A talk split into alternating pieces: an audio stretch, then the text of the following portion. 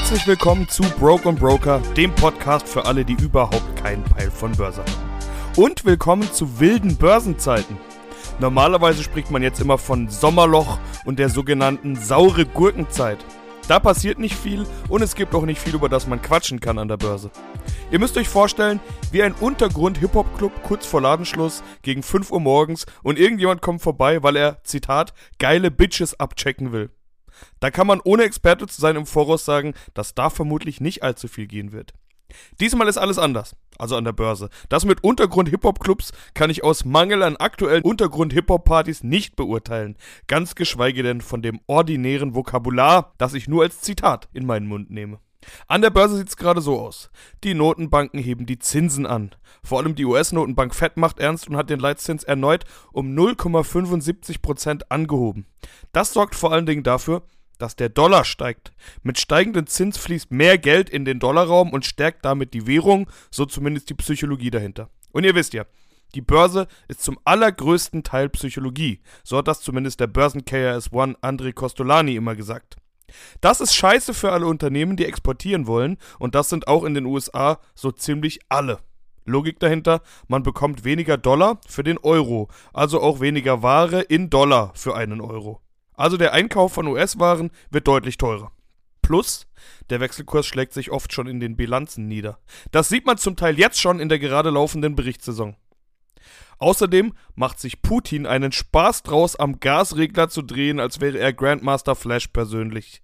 Das knallt hier in Europa ordentlich rein. So oder so, hier oder da, so langsam haben alle Schiss, dass da wohl eine echte Rezession kommt, beziehungsweise wir schon mittendrin sind. Ganz kurz mal ein bisschen Vokabular und Definition. Eine Rezession ist es offiziell, wenn die Wirtschaft zwei Quartale hintereinander schrumpft. In den USA ist die Wirtschaft in den ersten drei Monaten des Jahres um 1,6% geschrumpft und jetzt, April bis Juni, um 0,9%. Das nennt man offiziell Rezession. Aber nicht jeder.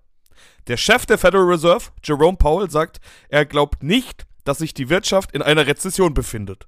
Und auch Präsident Joe Biden sagt, dass die USA seiner Ansicht nach nicht auf eine Rezession zusteuern. Das Argument, in einer echten Rezession ist ja auch der Arbeitsmarkt schlecht. Und der ist so gut wie seit Jahrzehnten nicht. Seit 1956, um genau zu sein. Die Fed und das Weiße Haus leugnen also ernsthaft eine Rezession, obwohl die schon schwarz auf weiß zu sehen ist. Sind die dumm oder was? Oder denken die, wir sind dumm? Ein bisschen was von beidem mag wohl dran sein, aber in Wahrheit geht es eben um Psychologie.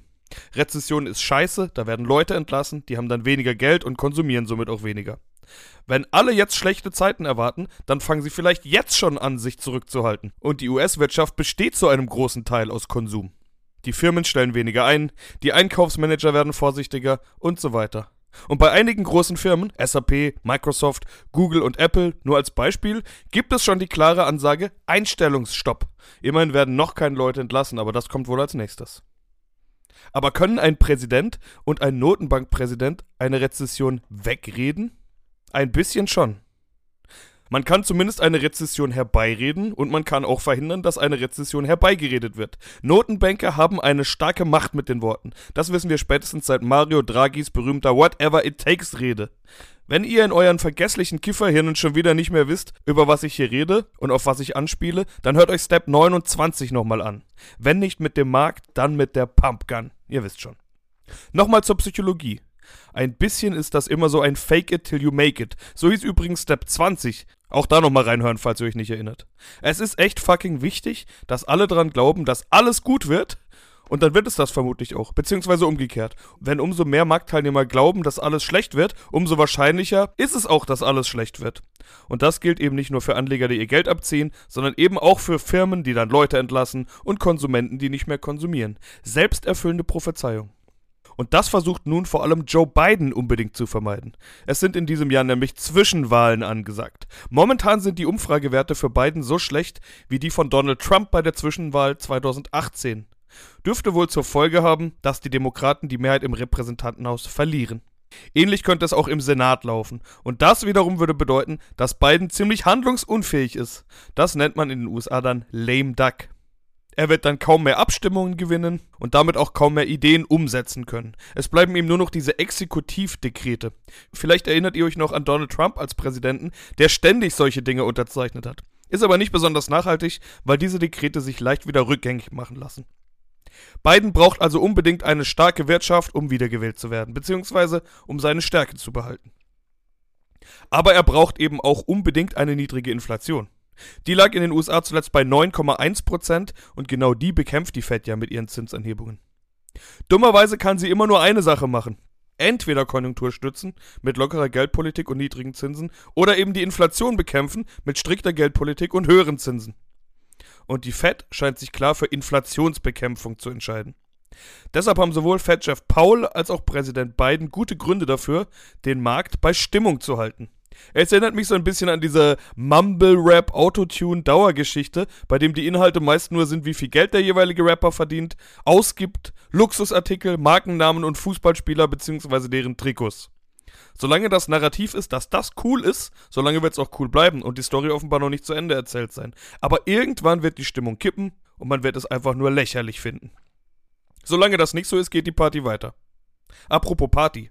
Genau diese Luxushersteller, die ich gerade erwähnt habe, wie Hermes und LVMH, haben super gute Zahlen vorgelegt, können steigende Preise gut weitergeben an die Kunden, die offenbar bereit sind, mehr zu zahlen und solche Aktien gelten sowieso als ziemlich resilient. Also egal was passiert, Luxusfirmen können oft weiter wachsen. Das aber nur mal nebenbei. Und nochmal apropos Party. Die Börsen haben super positiv auf die Zinsanhebung reagiert und das liegt ausgerechnet an der eher schwachen Konjunktur der letzten Zeit in den USA. Das ist paradox und eigentlich irgendwie auch pervers, aber so läuft's halt. Die Fed muss nämlich trotzdem mit einem Auge auf die Wirtschaft schauen und kann nicht einfach alles abschmieren lassen, nur weil die Inflation gebremst werden soll. Und deshalb erwartet der Markt jetzt, dass es ab der nächsten Fed-Sitzung eher kleinere Zinsschritte geben wird. Vielleicht wird sogar mal ganz ausgesetzt. Und die Fed hätte sogar jetzt das Potenzial, die Zinsen mal wieder ein bisschen zu senken. Und das wäre natürlich wieder ein Signal, das den Markt steigen lassen würde. Frischer Stoff für die Liquiditätsjunkies aber grundsätzlich sieht es für dieses Jahr nicht besonders gut aus. Jahre mit Zinsanhebungen sind üblicherweise schlechte Börsenjahre. Jahre mit US-Zwischenwahl sind üblicherweise auch schlechte Börsenjahre. Und dann sind da noch Indikatoren wie eine invertierte Zinskurve. Das ist etwas kompliziert, ich versuche es aber mal zusammenzufassen. Es geht um den Anleihemarkt für Staatsanleihen. Da gibt es kurzlaufende Anleihen, also dass sich ein Staat nur für ein paar Monate Geld leiht und dann mit Zins zurückzahlt.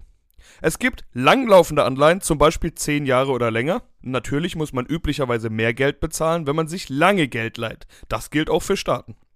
Eine invertierte Zinskurve bedeutet jetzt aber, dass für kurzfristige Anleihen mehr Zins bezahlt wird als für die langfristigen. Das passiert, wenn mehr Geld aus kurzfristigen Anleihen in langfristige Anleihen umgeschichtet wird. Also die kurze Laufzeit eher verkauft wird und die lange Laufzeit eher gekauft wird. Das machen Anleger, wenn sie davon ausgehen, dass bald die Leitzinsen der Notenbanken gesenkt werden. Deshalb kaufen sie lieber lange Laufzeiten, weil da ist der Zins eben noch hoch und man kann ihn sich für längere Zeit sichern. Der Markt rechnet also offenbar damit, dass die Notenbank bald den Zins senken wird. Und wann tut die das? Wenn die Wirtschaft schlecht ist. Eine invertierte Zinskurve ist also ein Indiz für Rezession und Krise. Und guess what? Genau so sieht die Zinskurve in den USA gerade aus. Sieht also ganz so aus, als würde die Börse dieses Jahr schlecht laufen. Und die Rezession steht wirklich schon vor der Tür, beziehungsweise wir sind mittendrin. Zumindest in den USA. Bei uns auch nur eine Frage der Zeit mit der ganzen Gasscheiße. Ready or not, here I come, you can't hide.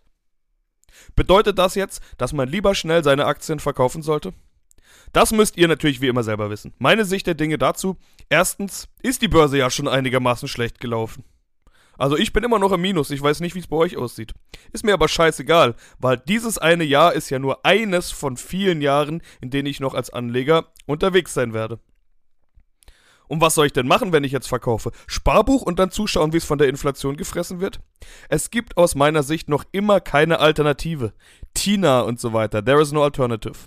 Außerdem schert sich die Börse nicht um den Kalender. Ich habe jetzt gesagt, es wird ein schlechtes Börsenjahr. Ja, wir orientieren uns irgendwie immer an Januar bis Dezember. Der Börse ist das scheißegal. Wann ist denn dann der richtige Zeitpunkt, um wieder einzusteigen? Am 1. Januar oder was? Wenn mir das einer sagen kann, wäre ich wirklich sehr, sehr, sehr dankbar. Kann auch sein, dass es ab Oktober wieder voll abgeht, oder? Oder schon nächste Woche? Ich will auf jeden Fall dabei sein, denn sonst sind wir ja beim Market Timing. Und ihr wisst ja, es geht nicht um Timing the Market, sondern um Time in the Market. Und ich bin mir sicher, dass wir alle noch zu Lebzeiten deutlich höhere Börsenkurse miterleben werden. Jetzt habe ich viel Zeugs wiederholt. Aber Börsen Kanye West Heiko Thieme sagt immer, dass wir ja auch jedes Jahr Weihnachten und Ostern feiern und diese Geschichten jedes Jahr wiederholen, damit sie bei uns einfach in Fleisch und Blut übergehen. Schadet also nicht. Und solange es noch Hörer gibt, die mich fragen, ob sie jetzt alles verkaufen sollen oder ob gerade überhaupt ein guter Zeitpunkt ist, um mit Investieren anzufangen, weiß ich, dass ich noch nicht genug wiederholt habe. Und es gibt auch Dinge, die wir immer wieder wiederholen und trotzdem blickt man sie nicht so ganz. Wir feiern ja auch jedes Jahr Pfingsten und blicken es trotzdem nicht, was da los ist. Shoutout an der Stelle an meinen Homie Galf, der in meiner Radiosendung Lautsprecher Radioshow mal zur Pfingstsendung eingeladen war und genau über solche Dinge philosophieren musste. Sparpläne sind mein schon oft wiederholtes Mittel, um mit dieser Situation umzugehen. Da muss man sich nicht die ganze Zeit drum kümmern, was der Markt gerade macht. Wenn die Börse steigt, ist man dabei, wenn sie fällt, kauft man günstiger. Vor allen Dingen im Sommer geil, dann geht's auch in den Urlaub ohne Börse. Und genau das werde ich jetzt tun. Börse ist mir in den nächsten Wochen also scheißegal. Gönnt mir die Zeit. Die nächste Folge kommt erst Ende August. Davor will ich davon nichts hören. Lasst es euch gut gehen, lasst euch nicht anquatschen und vor allen Dingen nicht verrückt machen. Bis bald. Peace.